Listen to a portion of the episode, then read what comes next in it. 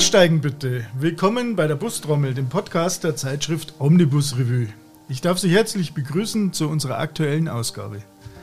Mein Name ist Gerhard Grünig, bin der Chefredakteur der OR. Ja, und heute erleben wir mal umgedrehte Rollen. Sascha Bünke, unser Bustester der Omnibus Revue, ist normalerweise der Fragesteller. Heute findet er sich in der Rolle des Befragten. Der Grund ist einfach, wir sprechen über den neuen Neoplan Tourliner, den mein Kollege im September kurz vor der Buzzworld ganz exklusiv einen Tag lang ausführlich fahren und testen konnte. Sascha, sehr herzlich willkommen. Ja, grüß dich, Gerhard. Für mich auch eine tatsächlich etwas ungewohnte Rolle hier äh, an dem Mikrofon mal befragt zu werden, aber ich glaube, das wird bestimmt eine ganz interessante Sendung hier heute. Ja, ich habe es diesmal einfacher. Ich muss noch ein paar halbschlaue Fragen stellen und du bist derjenige, der dann qualifiziert Antwort geben das, muss. Das, das, stimmt, aber so unqualifiziert bist du ja gar nicht, denn du hast ja schon äh, Ahnung, was äh, große Fahrzeuge angeht, ne? denn du bist ja tatsächlich zu Hause im Lkw-Schwerthema und da gibt es ja schon die ein oder andere Parallele, glaube ich, äh, die ja. wir da dann auch finden werden. Die gibt es tatsächlich und nachdem ich so ein alter Sack bin, habe ja nur einen CE-Führerschein und dürfte sogar noch Bus fahren, was ich tatsächlich nur, ich glaube, zweimal in meinem Leben gemacht habe. Aber dafür bist du ja der Spezialist. Dann steigen wir mal ein. Ich habe mir natürlich äh, deine Geschichte genau angesehen, durchgelesen, vor allem die Bilder des neuen Tourliner angesehen. Mhm. Und äh, naja gut, der große Spezialist bin ich nicht, aber so richtig viel Neues äh, ist mir nicht aufgefallen, habe nicht richtig hingeschaut. Ja, das ist sicherlich für den Nicht-Fachmann oder den äh, nicht so 100% Buskenner keine einfache Sache. Äh, allerdings muss ich sagen, ähm, das Fahrzeug hat schon die eine oder andere Veränderung erfahren, aber tatsächlich wenig so im Äußeren. Da gibt es so ein paar äh, Geschichten, die sowohl der MAN Lions Coach als auch der Neoplan Tourliner, es sind ja beides Zwillinge, mhm. äh, erfahren haben im Äußeren. Also beim äh, Neoplan ist es äh, die B-Säule an der Seite, die ist jetzt etwas filigraner ausgeführt. Das äh, führt dazu, dass das ganze Fahrzeug an der Seite ein bisschen mehr ja, Modernität ausstrahlt. Und für die Fahrgäste, wenn die drin sitzen, die können ein bisschen besser äh, in der Reihe 1, 2 nach draußen gucken. Da war vorher immer so ein dicker, fetter Balken, die die Sicht äh, doch ganz schön beeinträchtigt hat. Und man sieht eben auch, äh, das Fahrzeug hat ähm, so ein äh, Kamera-Monitorsystem bekommen statt äh, konventioneller Spiegel, die es natürlich auf Extrawunsch auch noch gibt äh, normale Spiegel. Aber MAN sagt ganz klar, im Zuge der aktuellen Fahrzeuggeneration Umstellung, wir gehen mehr auf äh, digitale Systeme. Und das betrifft eben auch dieses. Aber ich glaube, da kommen wir noch ein bisschen mhm. später drauf zu. Ansonsten tatsächlich äh, außen so ein bisschen wurde die Scheinwerferpartie beim äh, Tourliner angepasst, geschärft, sage ich mal. Alles natürlich voll LED. Wobei ich hier mal sagen muss, gefällt mir eigentlich die Front des MAN Lines Coach doch besser. Der hat nämlich ähm, keine Kalottenscheinwerfer, wie es ja hier beim äh, Tourliner der Fall sind, sondern einen echten, eigens entwickelten Scheinwerfer den du sicherlich auch kennst, den findet man nämlich auch beim MAN LKW mhm, wieder. Also beim ja. TGX. Ja. Genau. Und ich glaube, äh, der Bus war in dem Fall sogar der Vorreiter. Da hat, er hatte zuerst den Scheinwerfer und dann hat ein erster LKW bekommen, wenn so meine Informationen stimmen. Ja, ja das weißt du sicher besser, weißt du sicher besser als ich. Genau. Also tatsächlich, wie gesagt, von außen ist es ein Fahrzeug, da sage ich mal, ja, hat sich jetzt nicht so viel verändert. Es äh, hängt bei so einem Bus sicherlich auch noch davon ab, wie ist dann die Lackierung, was macht der Busunternehmer aus dem Design draus, ja. Also auf die gewissen raffinierten Geschichten, die so bei Neoplan ganz typisch früher immer äh, der Fall waren, wie zum Beispiel die schräg gestellten Seitenscheiben. Das war ja das markante äh, Zeichen eines Cityliners beispielsweise, ja. Oder auch die abgeschrägten äh, Oberlichter, also die Seitenfenster oben in der Dachkante. Das hat dieses Fahrzeug alles nicht. Man muss ja auch sagen, äh, ja, es äh, ist ein Neoplan Tourliner, aber der echte Neoplaner, der fremdelt äh, doch ganz äh, oder ziemlich lange Zeit mit dem Fahrzeug, weil es war ein Bus, der entstand sozusagen als erstes Gemeinschaftsprojekt, sage ich mal, nach der Fusionierung von Neoplan und MAN. Ne? Ist ja nun auch schon einige Jahre her. also 20 Jahre mittlerweile. Und äh, das basierte sozusagen auf, dem, auf einem Baukastenkonzept. Und äh, im Konzern sagte man sich, wir wollen die Neoplan ähm, Fans nicht verschrecken. Die sollen auch noch weiter ein Fahrzeug bekommen. Äh, allerdings, wir setzen quasi nur eine Neoplan-Hülle auf ein im Grunde MAN-Fahrzeug drauf. Mhm. Ja. Das hat äh, sicherlich auch etliche Vorteile, natürlich wirtschaftlich sowieso. Ne? Und äh, auch technisch braucht sich ein aktueller Neoplan äh, oder auch MAN-Reisebus überhaupt nicht zu verstecken. Vom äh, Fahrwerk sensationell, muss ich mal sagen. da kann sich der Wettbewerb wirklich äh, warm anziehen, was das Thema angeht. Auch äh, Getriebe und so weiter, das äh, hat der Konzern mit dem Fahrzeug wirklich sehr, sehr gut im Griff. Allerdings ähm, darf man nicht vergessen, der Neoplan-Fahrer, auch der, der Fahrer oder auch der Unternehmer, die sind natürlich mit ihrem Unternehmen so richtig fest verwachsen. Und die sagen auch, wir wollen, dass die Geschichte weiter gelebt wird. Und natürlich muss man auch dem Konzern zugutehalten, die tun auch einiges, um so ein bisschen den Geist äh, der Vergangenheit äh, nicht völlig vergessen zu lassen. Und äh, das sieht man dann auch, äh, wenn man in den Innenraum geht und so weiter. Da findet sich schon die ein oder andere kleine Raffinesse. Komme ich gleich auch nochmal drauf. Ich merke schon, so, wenn ich dich ne? jetzt nicht unterbreche, dann, dann komme ich gar nicht mehr dazu, Fragen zu stellen. Ja. Gut, Zwilling, MAN, Neoplan, du hast gerade äh, beschrieben, wie, wie so die, die Neoplan-Leute ticken, egal mhm. ob Fahrer, Fahrerin ja. oder Unternehmer. Warum den Neoplan nehmen und nicht den MAN? Ja, das ist wahrscheinlich, wie ich gerade sagte, also weil ich glaube, die, die Neoplan-Gemeinde, die, die, die tickt da schon sehr speziell. Und, und ich glaube, es gibt tatsächlich viele Neoplan-Kunden, die nicht bereit wären, unbedingt ein MAN zu nehmen. Selbst wenn es im Grunde ein ähnliches oder fast das gleiche Fahrzeug wäre. Ja, also so echte rationale Gründe gibt es eigentlich nicht. Wenn wir jetzt mal so ganz okay. äh, Tacheles hier reden, ja, ja. Äh, ist es im Grunde wurscht, ja, ja was, was du für ein Fahrzeug nimmst. Also, was mir aufgefallen ist, ähm, als ich mir die Bilder angeschaut habe, das Cockpit kam mir doch relativ bekannt vor, nämlich tatsächlich vom MAN TGX, also zumindest auf den ersten Blick. Digitales äh, Display, Bedienkonzept wie im LKW. Mhm. Gibt es da Änderungen oder Anpassungen dann für den Bus? Genau, also erstmal muss man mal sagen, als MAN das äh, ein paar Wochen vor der Buzzworld in Brüssel ähm, kommuniziert hat, gab es erstmal einen riesen Aufschrei in der Community. Mhm. Und der war eigentlich, sage ich mal, äh, mehr als 50 Prozent negativ, weil viele sagten, ach, was ist das denn jetzt? So was Neues und so, kann das funktionieren? Und dann kamen auch schon die ersten äh, Kommentare, die sagten, Mensch, das kommt ja vom LKW. Der Bus ist doch kein LKW. ja? Also die waren eher gespalten, so die Kommentare, die man so hörte. Ähm, was sich aber mittlerweile tatsächlich komplett gedreht hat. Ja? Also ich als Journalist bin ja immer tatsächlich äh, jemand, der darauf achtet, absolut objektiv bei einer Beurteilung eines Fahrzeuges äh, vorzugehen. Und so war es auch in diesem Fall. Ich habe mir die technischen Daten alle angeguckt, auch die Fotos bzw. die Grafiken, die es dazu gab und musste auch schon, bevor ich das Fahrzeug das erste Mal gesehen habe, äh, feststellen, nee, eigentlich ähm, macht das alles Sinn, was hier angeboten wird. Ja? Zumal ich glaube, ich weiß gar nicht, seit wann gibt es denn im LKW dieses neue Cockpit?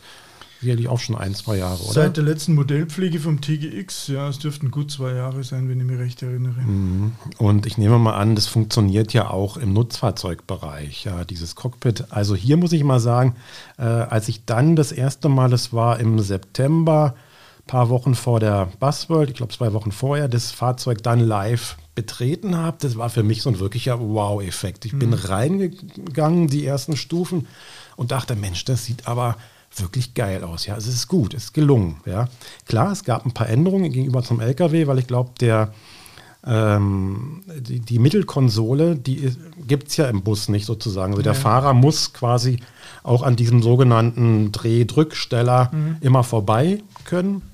Der ist hier beim Bus so ein bisschen klappbar. Ich glaube beim LKW wahrscheinlich auch. Also, ne? Soweit ich weiß, ist er fix. Die, die, diese, diese, diese Ballenauflage sozusagen. Ja, die schon. Ja. Die lässt sich nach oben klappen, genau. Also man hat da überhaupt keine Probleme, dran vorbeizukommen. Und natürlich direkt in dem Bereich über diesem äh, Drücksteller, der ist natürlich auch anders gestaltet als im LKW, weil der Bus hat natürlich auch ein paar andere ja, Bedienelemente und Anforderungen als ein Lkw-Fahrer. Die wurden aber alle in dem Gesamtcockpit gut untergebracht. Ja. Und äh, nun kenne ich ja schon einige zahlreiche auch digitale Cockpits. Ähm, in der Regel mehr von Stadtbussen, weil im Reisebus fahren wir doch noch sehr stark äh, entweder konventionelle ähm, Cockpit-Anzeigen beziehungsweise eher Hybride. Und das ist jetzt so das erste echte volldigitale ähm, Reisebus-Cockpit, was ich gesehen habe. Und äh, so wie das der Hersteller umgesetzt hat, muss ich sagen, alle Achtung, das Ganze funktioniert. Für mich ist ja immer wichtig, wie gut ist ein Cockpit. Also ich setze mich rein als unerfahrener Fahrer und muss mich möglichst schnell zurechtfinden. Ne? Also dass ich jetzt nicht erst anfangen muss, mich da großartig einzulesen. Klar, das gehört dazu heutzutage bei allen modernen Fahrzeugen, egal ob Lkw oder Bus. Die Fahrzeuge sind ja mittlerweile so komplex, haben so viel Technik, da kommt man ohne ein wirklich kleines Studium auch des Handbuchs äh, nicht mehr aus, wenn man denn auch das ganze Potenzial ausreizen möchte.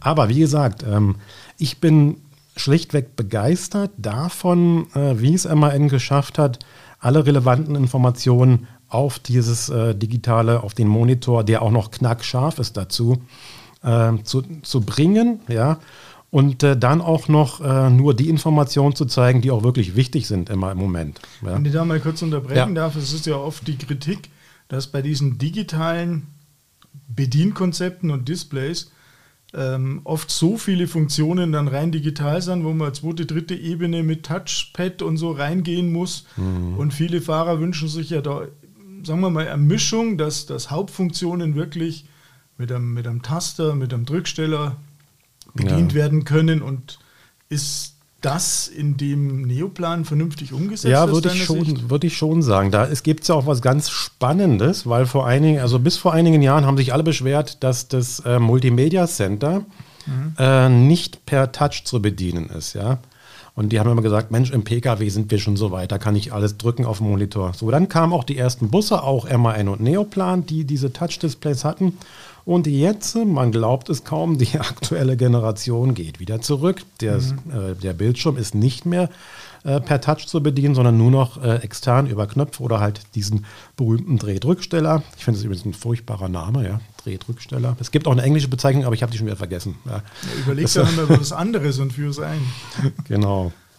Und ähm, aber das äh, tatsächlich äh, finde ich wirklich gut weil ich meine, du kennst es ja auch so, wenn man fährt und ein Fahrzeug bewegt sich immer und dann drückst du irgendwo drauf. Erstens hast du immer sofort Fettfinger auf dem ja. Monitor und dann drückt man auch gerne mal daneben, ja, irgendwie, weil es wackelt und so weiter. Ja.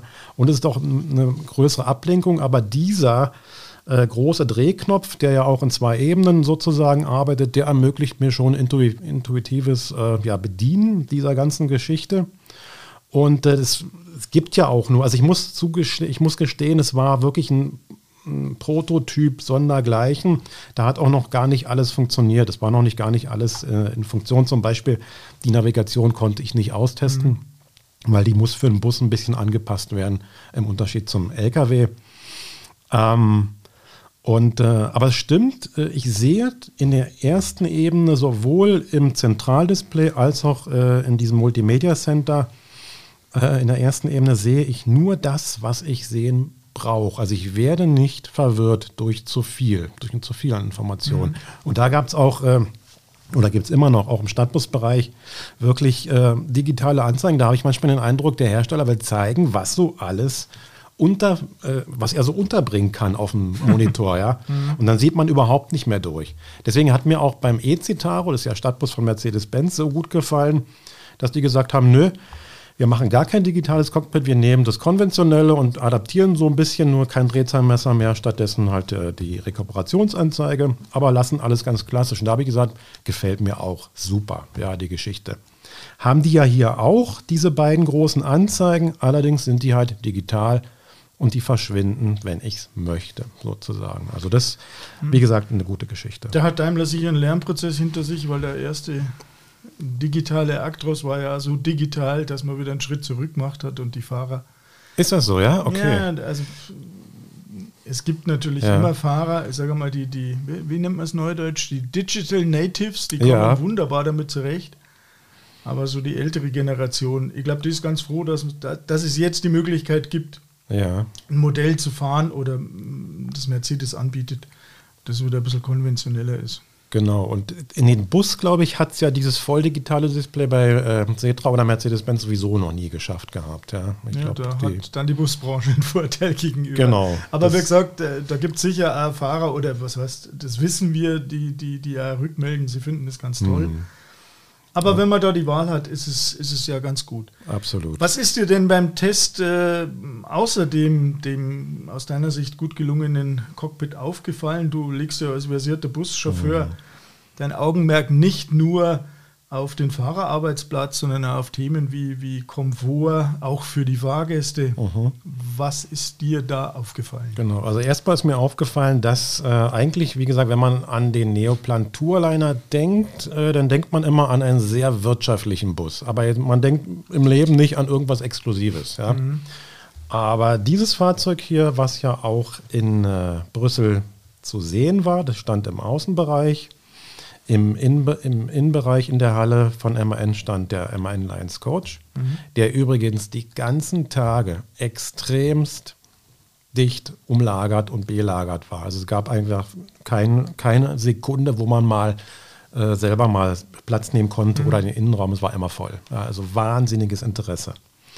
Und äh, was ich aber sagen wollte, der Tourliner in dem Fall, der auch äh, ausgestellt wurde, war ganz exklusiv ausgestattet in einer 2 plus 1 Bestuhlung. Das heißt also zwei Sitzreihen äh, auf der rechten Seite und eine Sitzreihe nur links. Das äh, Konzept des Tourliners oder auch des Lions Coach lädt aber auch dazu ein, weil es gibt ohnehin einen ebenen Fahrgastboden. Mhm. Das heißt also keinen Mittelgang.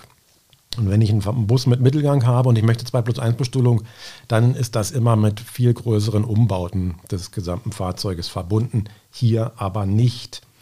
Und äh, das Charmante an dem Fahrzeug ist, sobald man reingeht in den Bus, da hat man auch nochmal als Fahrgast ein richtiges Aha-Erlebnis. Weil man fühlt sich sofort behaglich, sofort extremst ähm, gewertschätzt auch als Fahrgast weil die gesamte Stoffauswahl und auch die Lichtsetzung, die zum Teil sehr indirekt erfolgt bei dem Fahrzeug, äh, ist mehr als gelungen. Als Beispiel unter der Fensterbrüstung an der Wand, ähm, da gibt es ähm, eine indirekte farbige Beleuchtung. Ich glaube, die Farbe lässt sich auch einstellen. Mhm. Ich habe es so in Blau erlebt. Und es ergibt eine dermaßen hochwertige Aufwertung des Fahrgastraumes, ja, dass ich denke, ich sitze irgendwo in einem Maybach oder so, ja, aber nicht in einem Bus. Und das finde ich ist auch so eine Geschichte, wo ich äh, sage, als Busunternehmer, da kriege ich auch mehr Zielgruppe in die Fahrzeuge, ja. Weil äh, eine Busreise hat ja mehrere Elemente. Natürlich das Ziel, wo ich hinfahre, aber eines der wichtigsten Geschichten ist neben dem Busfahrer natürlich, ist aber auch, wie reise ich denn? Wie komfortabel? Ja, wie fühle ich mich wohl? Wie wohl fühle ich mich in, in so einem Fahrzeug? Und das schafft eben äh, nicht nur ein Neoplan Cityliner, das ist natürlich die, ich sage mal, die Krönung im Hochdeckerbereich bei Neoplan, äh, aber das schaffe ich eben auch genauso gut in einem Tourliner. Und da muss ich sagen, Respekt auch an die Innendesigner, dass die das geschafft haben, aus so einem Fahrzeug sowas rauszuholen. Das ist natürlich jetzt keine super Neuheit, die ganze Innenausstattung. Das beherrscht Neoplan tatsächlich schon ein ähm, paar Tage länger und hat es, bietet sowas auch an.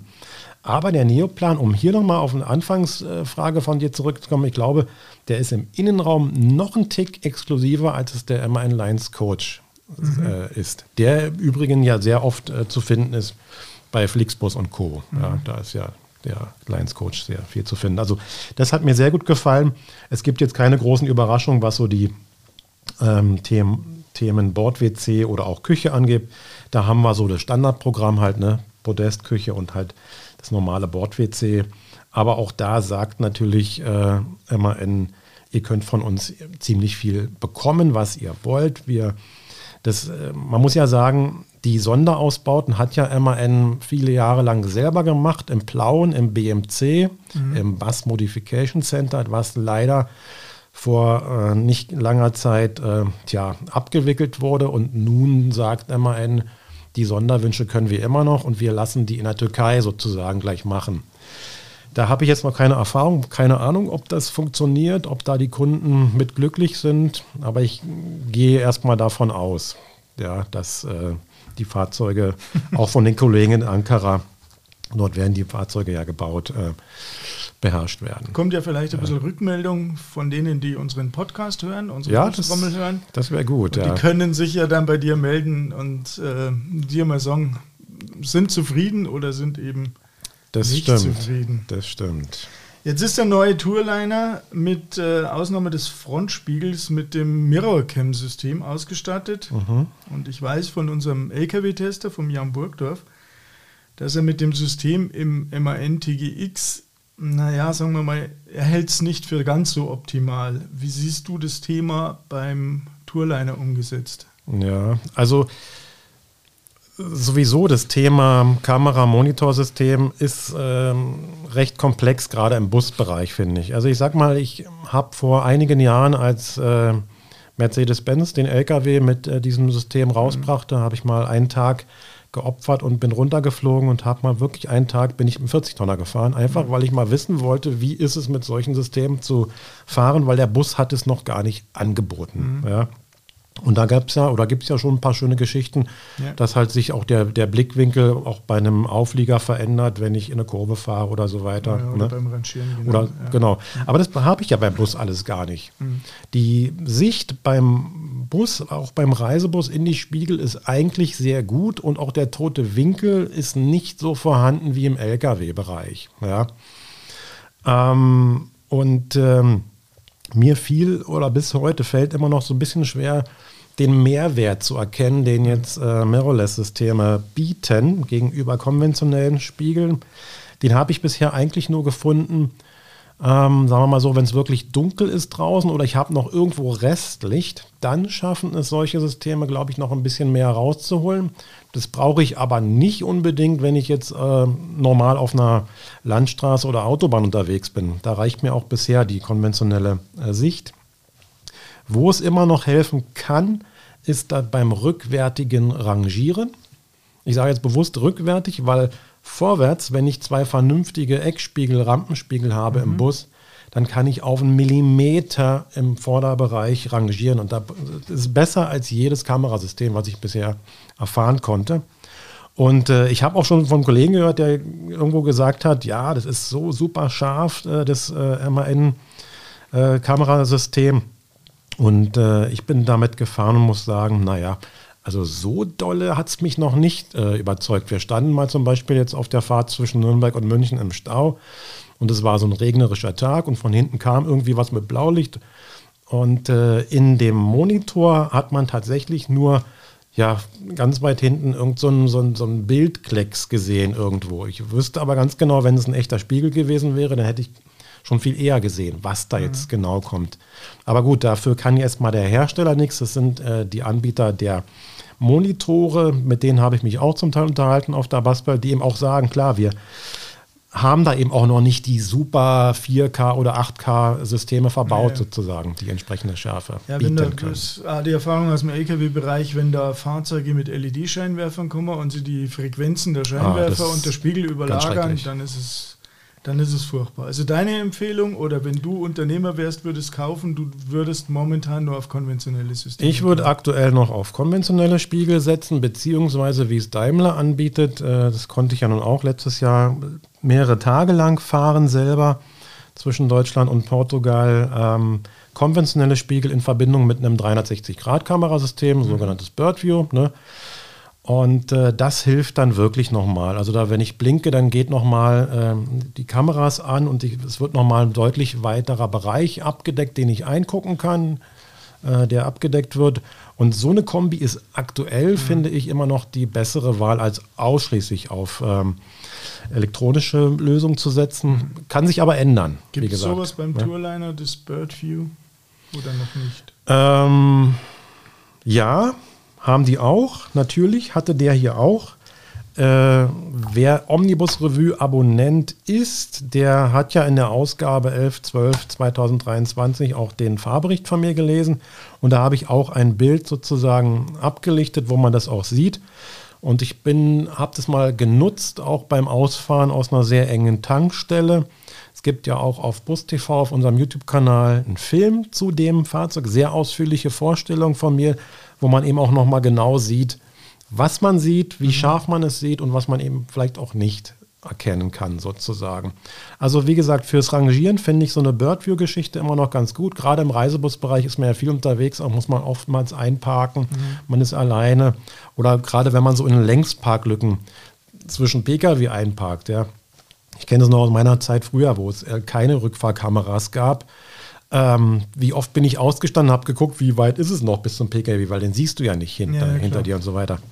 Und ein Birdview-System kann noch mehr als nur eine reine Rückfahrkamera. Mhm. Ja. Das ist eine schöne Unterstützung, aber als Hauptspiegel bin ich immer noch so ja, der Verfechter der konventionellen Geschichte. Aber ich warte wirklich auf den Tag, wo ich sage, wow, jetzt ist der Tag, Jetzt können wir sie wegschmeißen, die normalen Spiegel. Achso, eine, eine Negativsache, die ich auch immer gerne erwähne, ist, die, beim Bus, äh, ich glaube beim LKW auch, sitzen die Monitore natürlich, ich sage mal, ja, 30, 40 Zentimeter vielleicht weg vom Auge des Fahrers. Also, ja? also sehr nah dran. Ja. ja. auf der Fahrerseite, ja. genau. Und nun bin ich ein Brillenträger, der eine Brille für die Ferne braucht. Ja. Ich sehe scharf in der Ferne und ich sehe auch scharf in konventionellen Spiegeln. Logisch. Ne? Das ist ja ein optisches Gesetz, warum es so ist. Aber ich sehe unscharf auf einem Monitor. Ja. Das heißt, ich muss einfach drüber gucken, drunter gucken oder mal kurz die Brille abnehmen. Und das ist natürlich extrem nervig, ja. Kann ich absolut nachvollziehen. Mir geht es nämlich ah, ganz ja. genauso und ähm, war eine Kritik, die ich ja. Und ich weiß auch nicht, wie man das äh, lösen kann, tatsächlich. Ich bin jetzt kein Freund von Gleitsichtbrillen. Eventuell nee. geht es damit. Ich hatte mal eine, aber eine Gleitsichtbrille, die funktioniert auch nicht, weil die geht ja nach unten sozusagen, ja. ist der, der Nahbereich. Und die Monitore, weißt ja selber, die sind eher ober, oberhalb. Ja.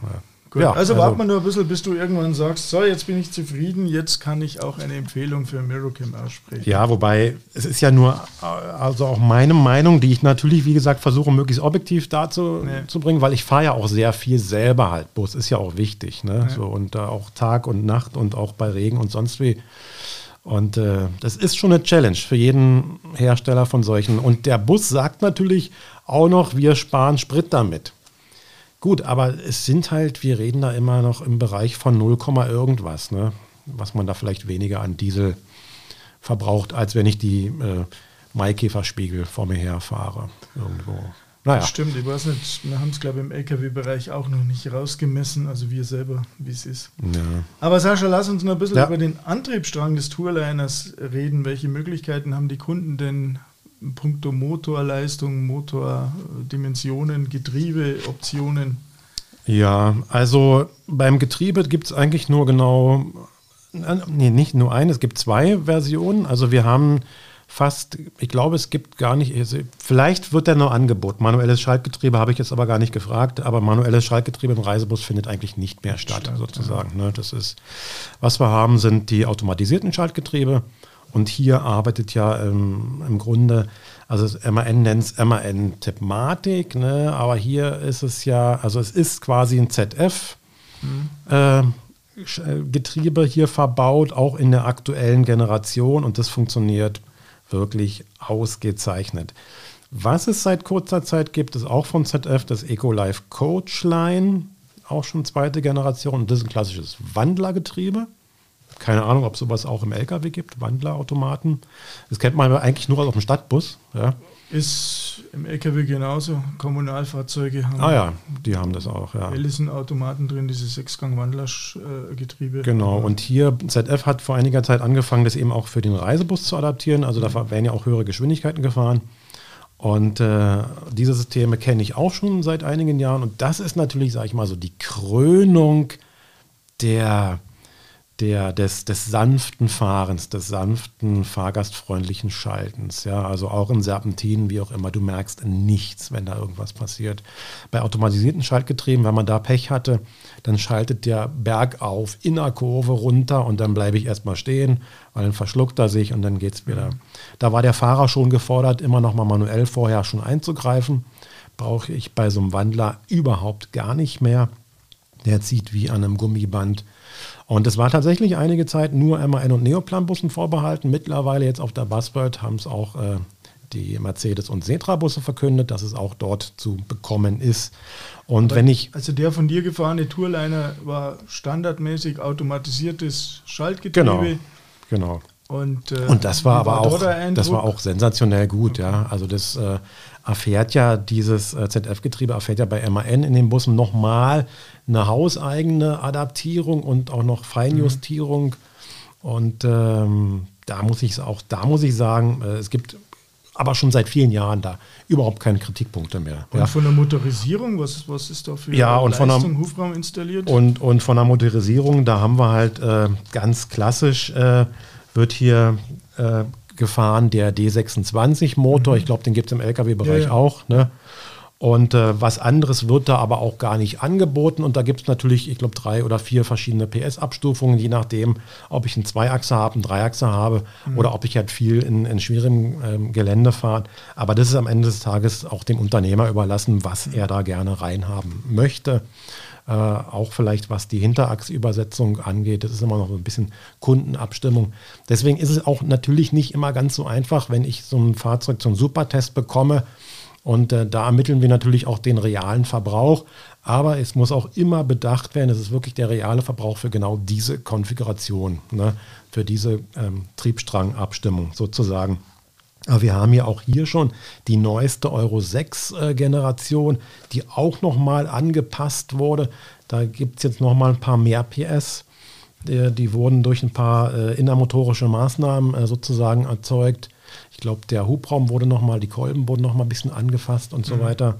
Also da ist äh, MAN, oder das ist ja nun ein MAN-Motor, äh, wirklich weit und äh, fortschrittlich unterwegs und ich glaube, im Lkw-Bereich fahren die ja auch recht gut. Und ich muss mal sagen, Euro 6 im Reisebus, egal welcher Hersteller, ist für mich nach wie vor die absolute Wahl, auch in Sachen Ökologie. Ja, es gibt tatsächlich kaum etwas Sauberes und auch ökologisches, als zu sagen, ich fahre, was weiß ich, 1300 Kilometer mit einem sehr sauberen Diesel. Und es ist kein Marketing-Sprech, äh, als statt ich da jetzt, was weiß ich, äh, zig Tonnen Batterien noch reinpacke. Aber gut, das muss man dann halt gucken, ne, wo die politische Entscheidung oder überhaupt äh, das alles dann hingeht. Ich weiß, dass äh, MAN vorhat, in Kürze schon als erster großer Hersteller anzubieten, äh, eine erstmal eine Testflotte mit mehreren äh, Reisebussen, Batterie-Reisebussen. Und möglicherweise wird sogar der Neoplan Tourliner, also entweder mhm. der Tourliner oder der Lions Coach, einer von den beiden soll es wohl werden, die dann äh, an die Kunden rausgehen, die sozusagen dann als ja, Feldtester fungieren und einfach mal gucken. Wobei ich glaube, die technische Umsetzung eines Batteriebusses ist es gar nicht so. Es ist ähm, nach wie vor die, das Thema Infrastruktur. Ja. Naja.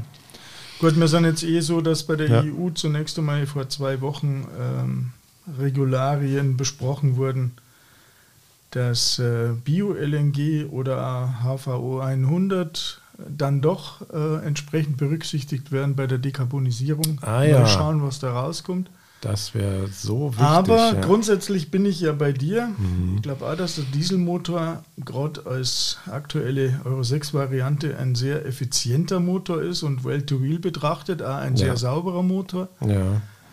Und Aber man darf. Trotzdem gibt es einen gewissen Abgesang auf diese. Absolut, absolut. Aber wenn man mal sich so umhört, auch bei den Busunternehmen, ne, die halt auch viel Reiseverkehr machen, die schlagen im Augenblick nur die Hände im Kopf zusammen. Auch das Thema Wirtschaftlichkeit. Ich meine, wer soll denn so ein Fahrzeug bezahlen? Über Reisebusförderung, glaube ich, hat noch überhaupt keiner geredet. Ich weiß auch nicht, ob es da jemals was geben wird. Nee, wir haben tatsächlich beim LKW die ersten Einsätze von batterieelektrischen Fahrzeugen, wo in Anbetracht der, der jetzt seit 1. Dezember deutlich gestiegenen Maut und aber auch der, sagen wir mal, ja. relativ guten Strompreise der Einsatz wirtschaftlich wird, auch wenn die Autos immer noch zweieinhalb, dreimal so teuer sind. Ja. Aber ich gebe dir recht, äh, mhm. äh, beim Bus, wo ich die Maut als Instrument genau. nicht habe, ja. Und der dann nochmal, man weiß ich nicht, Faktor 4 sogar teurer ist als ein Standardbus. Da fällt es mir auch schwer dran zu glauben, dass das in, in Bälde ein, ein äh, berechenbarer Einsatz wird, irgendwas, was wirtschaftlich ist. Ja, also es ist tatsächlich sehr, sehr schwierig, zumal wir ja auch im Grunde über so ein Freizeitthema reden irgendwo. Ne? Und der Busunternehmer kann natürlich nicht beliebig die Preise steigern, weil dann sagen einfach die Fahrgäste, nee, fahren wir nicht, können wir nicht, wollen wir auch nicht. Das ist ja sowieso auch so eine Geschichte wo bewegt sich denn der Reisebus hin? Ja, also welche Schienen werden denn bedient? Eher der hochpreisige Bereich oder eher wirklich günstig, um möglichst viele aus? Da ist ja auch in Deutschland ein sehr unterschiedlicher Markt vorhanden. Ne? Und ähm, ja, es wird, es gibt die Busunternehmen auch heute schon, die können sich sowas leisten, wenn es dann am Markt ist. Die werden es auch machen, davon bin ich überzeugt. Es gibt aber eben, und das ist fast, würde ich sagen, die Mehrheit die, die jeden Euro umdrehen müssen, die wirklich auch heute schon rechnen, wie sich das alles äh, realisieren lässt. Mhm. Ne? Also das äh, Lass uns bleibt spannend. abschließend ja. über ein anderes Thema sprechen. Ähm, es war ja nicht umsonst, dass der Bus das sicherste Verkehrsmittel ist. Ähm, Thema Assistenzsysteme. Was, mhm. was, bietet der Tourliner an Assistenzsystemen? Was ist serienmäßig verbaut? Ja. Und natürlich, auch, du testest die Systeme und die Fahrzeuge wie ist die Regelqualität im Tourliner? Ja, also der Tourliner bietet Stand jetzt schon alles, was vom Gesetzgeber gefordert ist, mhm. also, also in, in Sachen Abstandsregeltempomat oder Bremsassistent und so weiter oder auch ähm, Abbiegeassistent. Da hat ja Neoplan immer eine lange Zeit auf kamerabasierte ähm, Abbiegeassistenten gesetzt ähm, und jetzt, ich sage mal, endlich sind sie auch auf eine Radarlösung äh, gegangen. Das heißt, es gibt links und rechts ähm, Radarsensoren, die halt beim Abbiegen erkennen, ob sich da irgendein Hindernis oder ein Fahrradfahrer oder sonst irgendwas befindet und dann eben auch ordentlich Rabatz machen. Ähm, dazu gibt es vorne in der A-Säule eine LED, die wirklich abgestuft hell leuchtet und das auch sehr eindrucksvoll äh, dem Fahrer signalisiert, Achtung, da ist irgendwas.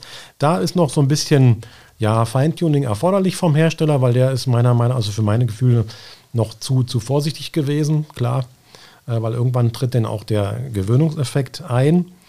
Ähm, was der Bus noch nicht hatte, was allerdings schon äh, die Daimler-Konkurrenz im Bus kann, das sind so, ja, ich nenne es mal so teilautonome Fahransätze, also so ein Spurhalteassistent, der so schlau ist, dass er auch Kurven selbstständig mitlenkt, dass er an der Spur äh, stabil bleibt. Das kann der Tourliner auch schon, allerdings meckert der eher nur, wenn ich in eine Linie überfahre irgendwie und äh, drückt mich dann kurz mal zurück und so. Aber er ist noch nicht dafür gemacht, im Augenblick zumindest, habe ich mir sagen lassen, ähm, dass er das äh, tatsächlich, dass ich die, die, die Hände vom Lenkrad nehmen könnte, was auch bei einem Setra nicht gewünscht ist natürlich und so auch sofort äh, mhm. quittiert wird mit einer Warnmeldung. Ähm, und was hier auch noch nicht verbaut ist, ist so eine ja, Verkehrszeichenerkennung beziehungsweise äh, wenn ich jetzt im Tempomatbetrieb beispielsweise in einer, auf einer Landstraße unterwegs bin und es kommt ein Kreisverkehr, dann erkennt der Fahrzeug, da kommt ein Kreisverkehr, wird selbsttätig langsamer mhm. und so weiter und so fort. Das beherrschen schon ein paar Mitbewerber oder einer zumindest, ne? Und äh, der MAN noch nicht. Aber dass, äh, dass jetzt dieses Fahrzeug, äh, der erste Step sozusagen, das noch nicht kann, heißt ja nicht, äh, dass es in aller Zukunft ausgeschlossen sein wird. Und es wurde mir auch gesagt, ähm, das ist natürlich alles in der Mache sozusagen. Mhm. Ja. Also sicherheitstechnisch, assistenzmäßig ist der Fahrzeug auf einem extrem hohen Level unterwegs. Ja. Da vermesse ich eigentlich kaum was. Und ähm, was die Regelqualität angeht, ähm, die ist eigentlich ganz gut, wobei ich fairerweise sagen muss, beim Tooliner, da war dann doch die Teststrecke für mich zu kurz, dass ich da jetzt eine seriöse Einschätzung geben mhm. möchte, einfach, ja. Ähm, aber ich denke, im Busbereich sowieso, was manchmal auffällt, das hat aber nicht nur der Neoplan als Problem, dass halt der aber der Active Brake Assist zu früh warnt. Ja, mhm. gerade wenn die Straßenverhältnisse unübersichtlich kurvig sind. Das kennt man auch im Lkw-Bereich, dass dann auf einmal eine Warnmeldung kommt. irgendwo und äh, ich als Fahrer Angst habe, na, geht er jetzt gleich in die Bremse mhm. oder nicht? Ja. Und was mir auch auffiel beim Tourliner, was mir nicht so gut gefallen hat, ist, wir haben im Gegensatz zum LKW beim Bus, wenn ich die Spur verlasse und ich blinke nicht, dann gab es immer im Sitz eine haptische Warnung. Mhm. Also da hat der Sitz vibriert, links ja. oder rechts. Ne? Beim LKW gibt es einen akustischen Ton. Ja. Ja, und äh, bei dem Tourliner war halt tatsächlich auch nur ein akustischer Ton und keine haptische Meldung mehr. Ich weiß nicht, ob es am Prototypen lag oder woran auch immer, aber das äh, gilt es nochmal zu beobachten, weil gerade wenn man mit Fahrgästen unterwegs ist, ja, ja, ist es äh, kontraproduktiv, wenn ich ständig äh, eine akustische Meldung habe und irgendwann sind die Fahrgäste hinter mir so sensibilisiert, dass die dann auf jeden kleinen Fahrfehler dann auch gucken und das entsprechend kommentieren. Ja, das muss ja nicht sein. Ne?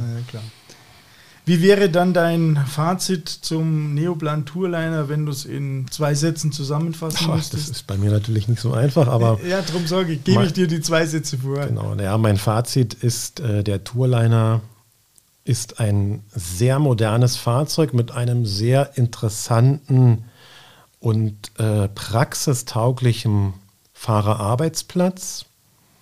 Der Tourliner hat sicherlich noch die ein oder andere Schwäche, die er aus der Vergangenheit mitgebracht hat, die sich einfach nicht ohne weiteres abstellen lässt, wie zum Beispiel keine Zugänglichkeit zu den Staufächern über den Achsen.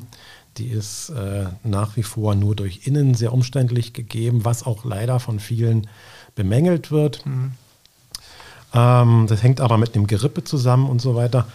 Nichtsdestotrotz ist der Tourliner mittlerweile dort angekommen, dass ich sagen müsste oder, oder wirklich äh, mich schwer tun müsste, wenn man mich fragt, was für ein Bus als Busunternehmer, wenn ich denn einer wäre, würdest du dir kaufen? Würdest du auch auf so einen ja, sehr wirtschaftliches, äh, wirtschaftlichen Bus greifen, dass ich sagen würde, ja, der steht absolut zur Diskussion. Und ähm, ich muss sagen, das Fahrzeug hat mir mehr als gefallen und ich freue mich jetzt schon auf einen echten Supertest, den ich hoffentlich auch im nächsten Jahr dann mal fahren kann mit diesem Bus. Hoffentlich ja. hört jemand von Neoplan zu. Die zwei Sätze hast du tatsächlich nicht geschafft, die habe ich aber auch nicht wirklich erwartet. Sascha, ganz herzlichen genau. Dank für deine Eindrücke zum neuen Neoplan Tourliner. Genau. Ich denke, wir konnten unseren Zuhörern ja. einen guten Eindruck zu den Qualitäten des neuen Busses vermitteln. Ja. Dann sage ich vielen Dank an unsere Zuhörer fürs Zuhören ja. und schalten Sie wieder ein zur nächsten Bustrommel, unserem Podcast der Omnibus Revue. Dann wieder mit Sascha Bönke in gewohnter Rolle. Genau. Und dann vielleicht schaffe ich es auch, mich an die 30 Minuten zu halten und nicht wie jetzt äh, über 40 Minuten. Ja, aber so schnell vergeht die Zeit, ne, genau. wenn man ein spannendes Thema hat. Ja, vielen Dank, Gerhard, auch an dich. Gerne. Ja. Tschüss.